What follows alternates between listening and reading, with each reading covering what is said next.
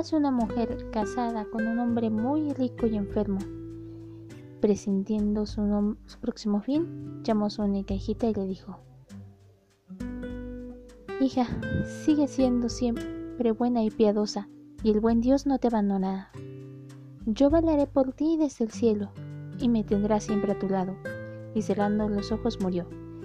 La muchachita iba todos los días a la tumba de su madre a llorar y siguió siendo buena y piadosa. Al llegar el invierno, la nieve cubrió de un blanco manto la sepultura, y cuando el sol de la primavera lo derretido, el padre de la niña contrajo de nuevo matrimonio. La segunda mujer llevó a casa a dos hijas, de rostro bello y blanca tez, pero negras y malvadas de corazón. Vinieron entonces días muy duros para la pobrecita huérfana. ¿Esta estúpida tiene que estar en la sala con nosotras? Decían las recién llegadas. Si quiere comer pan, que se lo gane. ¡Fuera! ¡A la cocina! Le quitaron sus hermosos vestidos, le pusieron una blusa vieja y le dieron un par de suecos para calzado. Mira la orgullosa princesa, qué compuesta, dijo burlándose de y burlándose de ella. La llevaron a la cocina. Ahí tenía que pasar el día entero ocupada en trabajos. Se levantaba de madrugada, iba al agua, encendía el fuego, preparaba la comida, lavaba la ropa y por la añadidura sus hermanastras le sometían a toda clase de mortificaciones inimaginables. Se burlaban de ella, le esparcían entre las cenizas los guisantes y las lentejas para que tuviera que pasarse horas recogiéndolas. A la noche rendida como estaba de tanto trabajar, en vez de acostarse en la cama, tenía que hacerlo en las cenizas del hogar. Y como por este motivo siempre iba polvorienta, sucia, la llamaban Cenicienta. Un día que el padre se disponía a ir a la feria, preguntó a sus dos hijastras que deseaban que les trajese. Hermosos vestidos, respondió una. Perlas y piedras preciosas, dijo la otra. ¿Y tú, Cenicienta? preguntó. ¿Qué quieres? Padre, corta la primera ramita que toque el sombrero. Cuando regreses, tráemela. Compró el hombre a sus hijastras magníficos vestidos, perlas y piedras preciosas. De vuelta al atravesar el bosquecillo, un brote de avellano le hizo caer en el sombrero, y él lo cortó y lo llevó consigo. Llegando a casa, dio a sus hijastras lo que habían pedido, y a Cenicienta el brote de avellano. La muchacha le dio las gracias y se fue con la rama a la tumba de su madre. Ahí la plantó regándola con sus lágrimas y el brote creció convirtiéndose en un hermoso árbol. Cenicienta iba ahí tres veces al día a llorar y a rezar. Siempre encontraba un pajarillo blanco posado en una, rama, y el pajarillo que, cuando la niña pedía algo, se lo echaba desde arriba. Sucedió que el rey organizó unas fiestas que debían durar tres días, y a las que fueron invitadas todas las doncellas bonitas del país, para que el príncipe heredero eligiese entre ellas a una esposa. Al enterarse las dos hermanastras también, que también ellas figuraban en la lista, se pusieron muy contentas, llamaron a Cenicienta y le dijeron, Peínanos, cepíllanos bien, los zapatos y los zapatos y abróchanos las hebillas. Vamos a la fiesta del palacio. Cenicienta obedeció y aunque llorando pues también ella hubiera querido ir al baile y así rogó a su madrastra que se lo permitiese. ¿Tú, la Cenicienta, cubierta de polvo y porquería, pretendes ir a la fiesta? No tienes ni vestido ni zapatos. ¿Y quieres bailar? Pero al insistir la muchacha en sus súplicas, la mujer dijo finalmente, Te he echado un plato de lentejas en la ceniza. Si la recoges en dos horas, te dejaré ir.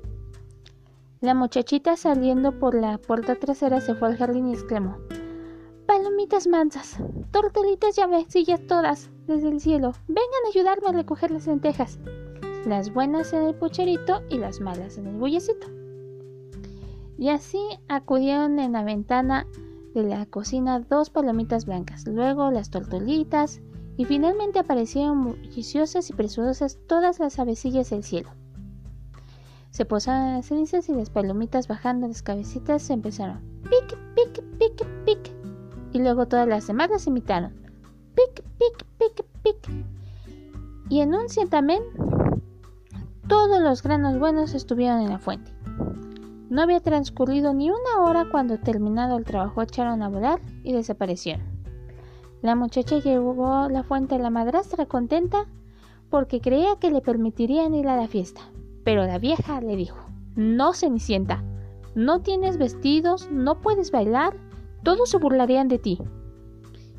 Y como la pobre rompiera a ayudar, si en una hora eres capaz de limpiar dos fuentes llenas de lentejas, que echaré en la ceniza, te permitiré que vayas. Y pensaba, jamás podré hacerlo. Pero cuando las lentejas estuvieron en la ceniza, la doncella gritó. Salió por el jardín, por la puerta y gritó, Palomitas mansas, tortolillas y besillas todas del cielo, vengan a ayudarme a limpiar las lentejas. Y enseguida acudieron a la ventana de la cocina dos palomitas blancas, luego tortolitas, finalmente aparecieron bulliciosas y preciosas todas las aves del cielo. Y posaron en la ceniza, y las palomitas bajando por las cabecillas empezaron. Luego echaron todos los granos buenos a las fuentes. No había transcurrido aún media hora cuando terminada ya su tarea. Emprendieron todas el vuelo. La muchacha llevó las fuentes a la madrastra pensando que ella esta vez le permitiría ir a la fiesta, pero la mujer le dijo, todo es inútil, no vendrás, pues no tienes vestidos ni sabes bailar, serías nuestra vergüenza. Y volviéndole la espalda, partió apresuradamente con sus dos orgullosas hijas. No habiendo ya nadie en la, casa, Cenicienta se encaminó a la tumba de su madre y bajo la avellana suplicó. Arbolito, sacude todas sus lamas frondosas, échame oro y plata más cosas. Y aquí que el pájaro le echó un vestido bordado de plata y oro, unas zapatillas con adornos de seda y plata. Se vistió a toda prisa y corrió al palacio donde su madrastra y hermanastras no la reconocieron y al verla tan ricamente ataviada la tomaron por una princesa extranjera. Ni por un momento se les ocurrió pensar en Cenicienta, a quien creían en su cocina sucia y buscando lentejas en la ceniza.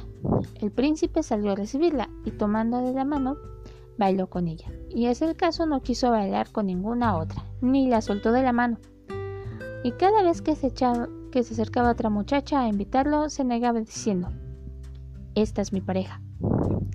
Al anochecer, Cenicienta quiso volver a casa y el príncipe le dijo, Te acompañaré, deseoso de saber de dónde era aquella bella muchacha, pero ella se le escapó y se encaramó en un salto al palomar. El príncipe aguardó a que llegase su padre y le dijo que la doncella forastera se había escondido en un palomar. Entonces pensó el viejo, ¿será la Cenicienta? Y pidiendo que trajesen un hacha y un pico, se puso a derribar el palomar, pero en su interior no había nadie.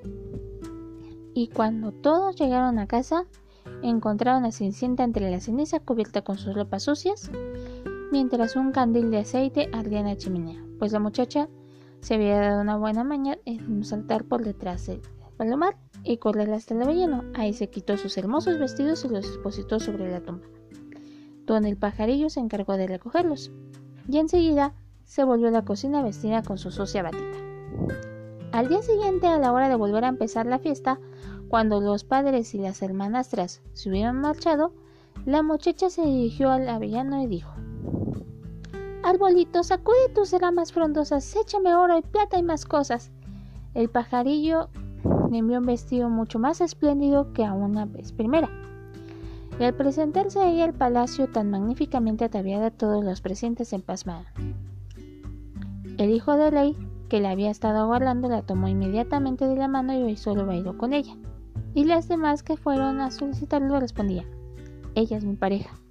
Al anochecer, cuando la muchacha quiso retirarse, el príncipe la siguió para ver a qué casa se dirigía, pero ella desapareció de un brinco en el jardín detrás de la suya.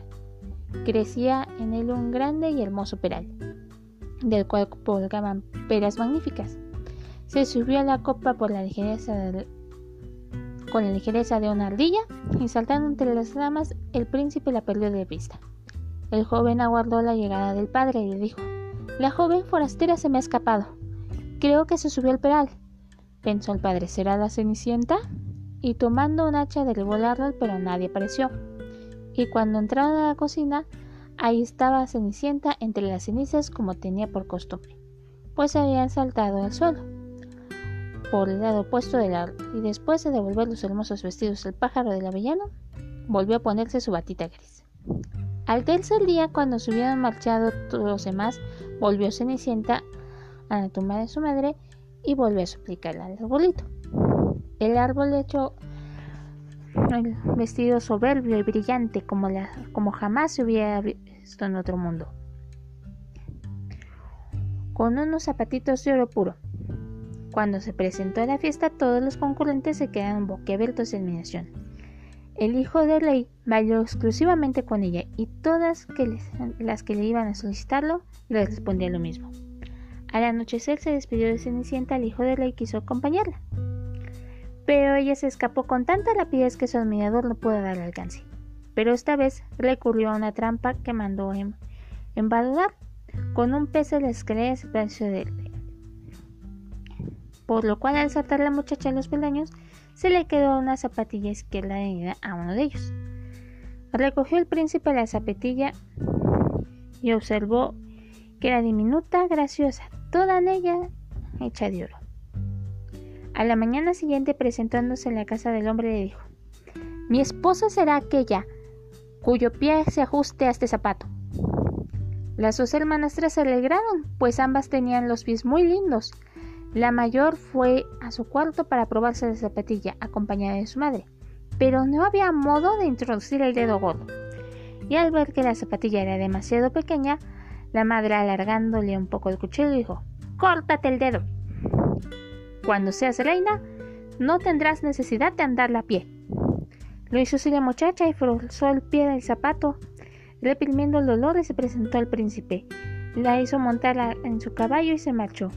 Pero hubieron de pasar por delante de la tumba las dos palomitas que estaban posadas en el avellano y gritaron: ¡Look cook!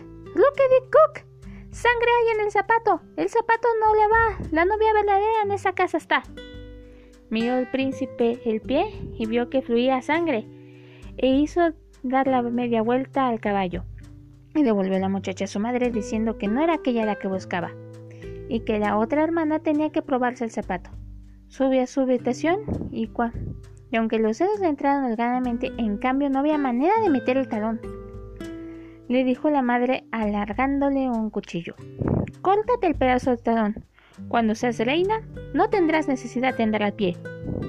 Y cortándose la muchacha el trozo de talón, metió la fuerza al pie del zapato reprimiendo el dolor y se presentó al hijo del rey. Montó en este su caballo y se marchó con ella, pero al pasar por delante del avellano, las dos palomitas posadas gritaron: ¡Loque de Cook! ¡Loque de Cook! ¡Sangre hay en el zapato! ¡El zapato no le va! La novia verdadera en esa casa está.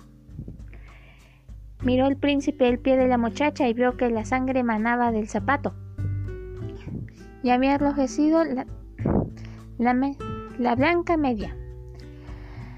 Y volvió ropa y la llevó a su casa la novia falsa. Tampoco es esta la verdadera. ¿No tienen otra hija? No, respondió el hombre. Solo de mi esposa difunta queda una cenicienta pringosa. Pero es imposible que sea la novia. Mandó al príncipe a que la llamasen, pero la madrastra replicó: ¡Oh, no! Va demasiado sucia, no me atrevo a presentarla. Pero como el hijo de ley insistió, no hubo más remedio que llamar a Cenicienta. Lavándose ella primero las manos y la cara, entrando a la habitación, saludó al príncipe con una reverencia. Él le tendió el zapato de oro y se sentó. Se sentó la muchacha en un escalón, se quitó el pesado sueco y se calzó la chinela le veía como pintada. Y cuando al levantarse el príncipe, el, príncipe le miró el rostro y acto seguido la reconoció. Esta es, esta es mi verdadera novia. La madrastra y sus dos hijas paladecieron de labia, pero el príncipe ayudó a Cenicienta a montar al caballo y se marchó con ella. Y al pasar por delante del avellano gritaron las palomitas blancas. ¡Roque de Cook! Luke de Cook no tiene sangre el zapato y el pequeño no le está. Es la novia verdadera con la que se va. Y dicho esto, bajaron volando las dos palomitas y se posaron en cada hombro de la Cenicienta. Al llegar el día de la boda, se presentaron las traidoras hermanas muy salameras y deseosas de congregarse con Cenicienta y participar en la dicha. Pero al encaminarse al cortejo de la fiesta, yendo mayor a la derecha de la novia y la menor en su izquierda, las palomas de sendos picotazos le sacaron un ojo a cada una, y luego al salir, yendo la mayor de la izquierda y la menor de la derecha, las mismas aves le sacaron el otro ojo, y de este modo quedaron castigadas por su maldad y condenadas a la ceguera para todos los días de su vida.